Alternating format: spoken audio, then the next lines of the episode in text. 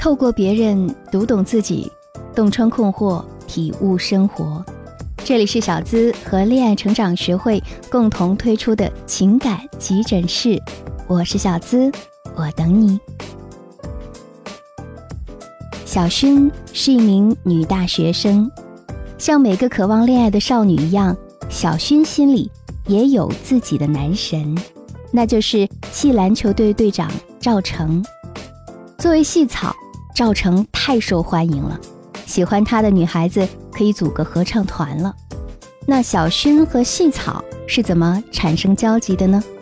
说来是一件很小的事儿，学校社团举办了一次校园十大明星比赛，细草作为大热选手正在后台等待上场，而小薰作为后勤给所有人端茶送水半天，又刚好大姨妈来了，累得站都站不住。赵成在旁边见状，就把位置让给他坐了。小勋几乎是一下子被他的行为所打动，从此开始了暗恋的道路。说是暗恋，其实还挺明显的。校园明星赛结束之后，小勋把组委会给赵成做的海报从墙上扒下来，拿回宿舍私藏了。为了增加和赵成见面的机会，小勋想方设法。混进赵成所在的社团，这才名正言顺有了交集。赵成的每一场篮球赛，小勋都会去看，还会买水，从头等到尾，就是为了能够在中场休息和比赛结束之后递上去和他说两句话。等到两个人更熟了之后，赵成呢总会以训练为由，拜托小勋帮他买饭。而小薰一定会第一时间挤进食堂，为他买到喜欢的菜。久而久之，周围的人早就看出来小薰的心思了。赵成肯定也能看出来呀，但他不主动戳破，继续享受着小薰对他的好。因为追他的女孩子虽然多，但像小薰这样无微不至、默默付出的，可就这一个。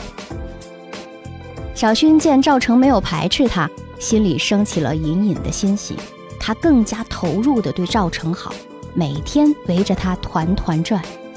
为了帮他上课签到，小勋可以逃自己的课；为了帮他去图书馆占座，小勋五点就起床排队；为了帮他打热水，小勋小小的个子一次拎四个水壶。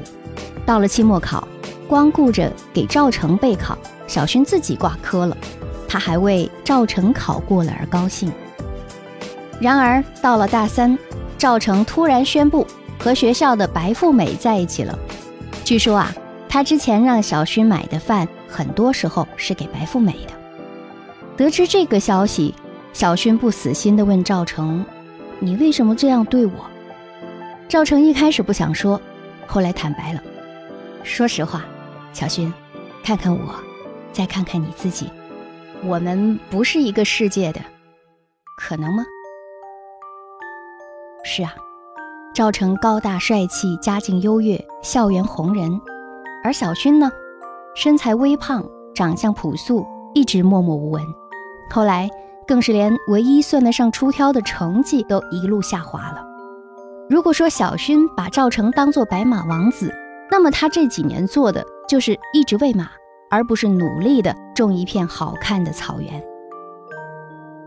赵成的话虽然扎心。但还算是诚实，男人啊，永远比你想象的更现实。所以，你想要什么样的伴侣，就要先成为什么样的自己。麻省理工的教授艾瑞里曾经做过一个关于男女匹配的实验，他安排了一百名青年男女，男生五十名，女生五十名，然后呢，在他们背上贴上数字，从一到一百。其中男生贴单数，女生贴双数。实验的规则是找一个异性配对，配对成功之后，你可以得到两人数字之和的十倍的奖金。但同时，每个人自己是看不到自己的数字的，而且不能把对方的数字告诉对方。于是，每个人都想找数字尽可能大的人配对，但对方可能会嫌他的数字小啊。从而抛弃他去找别人，最后的结果就是，绝大多数人最后匹配成功的对象其数字都非常接近他自己本身。艾瑞里教授最后总结道：“爱情就是一场精确的匹配游戏，最最重要的就是要门当户对。”在现实中，你也会发现，王子最后都娶了公主，而不是灰姑娘，哪怕灰姑娘从前也是公主啊。所以，小薰最大的问题就是在于他没有看清楚爱情的本质。好的爱人不是追过来的，而是吸引过来的。把喂马的时间用来建自己的草原，一定能够吸引一大群白马。所以，小薰要做的是要让自己足够闪耀，然后被看见，要成为一个更好的自己。自控力很重要。心理学家凯利·麦格尼格尔在《自控力》一书中说道：“认识自我、关心自我和提醒自己真正重要的事物，这三种方法。”正是自我控制的基石。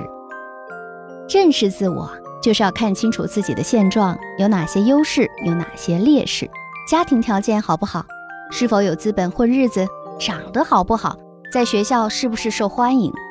这些问题听起来好像很势利，但这都是你整体形象的缩影，而别人会对你的整体形象产生好感或者无感。关心自我，就是要学会爱自己。爱情只能是锦上添花，你自己的生活才重要，绝不能本末倒置。与其忙着给对方买饭，不如自己好好吃一顿；与其花时间给对方占座，不如自己多休息一两小时；与其给对方端茶送水，还不如自己去健身。提醒自己，真正重要的事物就是不要把爱情看得比天大。沉浸在感情中的女生，很容易就把对方当做世界的中心，一切都围着他转。为了爱情，工作不好好做了，朋友聚会都不去了，连原本的爱好都放弃了。殊不知道，这些才是维持你自身魅力的所在。真正重要的事物，永远是自我的发展。只有能够掌握自己的时间和生活的女人，才能把握住爱情。好在，其实小薰是幸运的，赵成在这个程度就坦言了，还不至于毁了小薰的整个人生。而很多像小薰一样的女生，需要采取一些具体的方法，让自己变得更好。第一就是控制外表。奥黛丽·赫本说过，外貌是女人不可或缺的资本。其实，两个人聊得再投机。见面之后，还是外貌决定一切，外在决定了两个人是否能在一起，内在决定两个人能够在一起多久。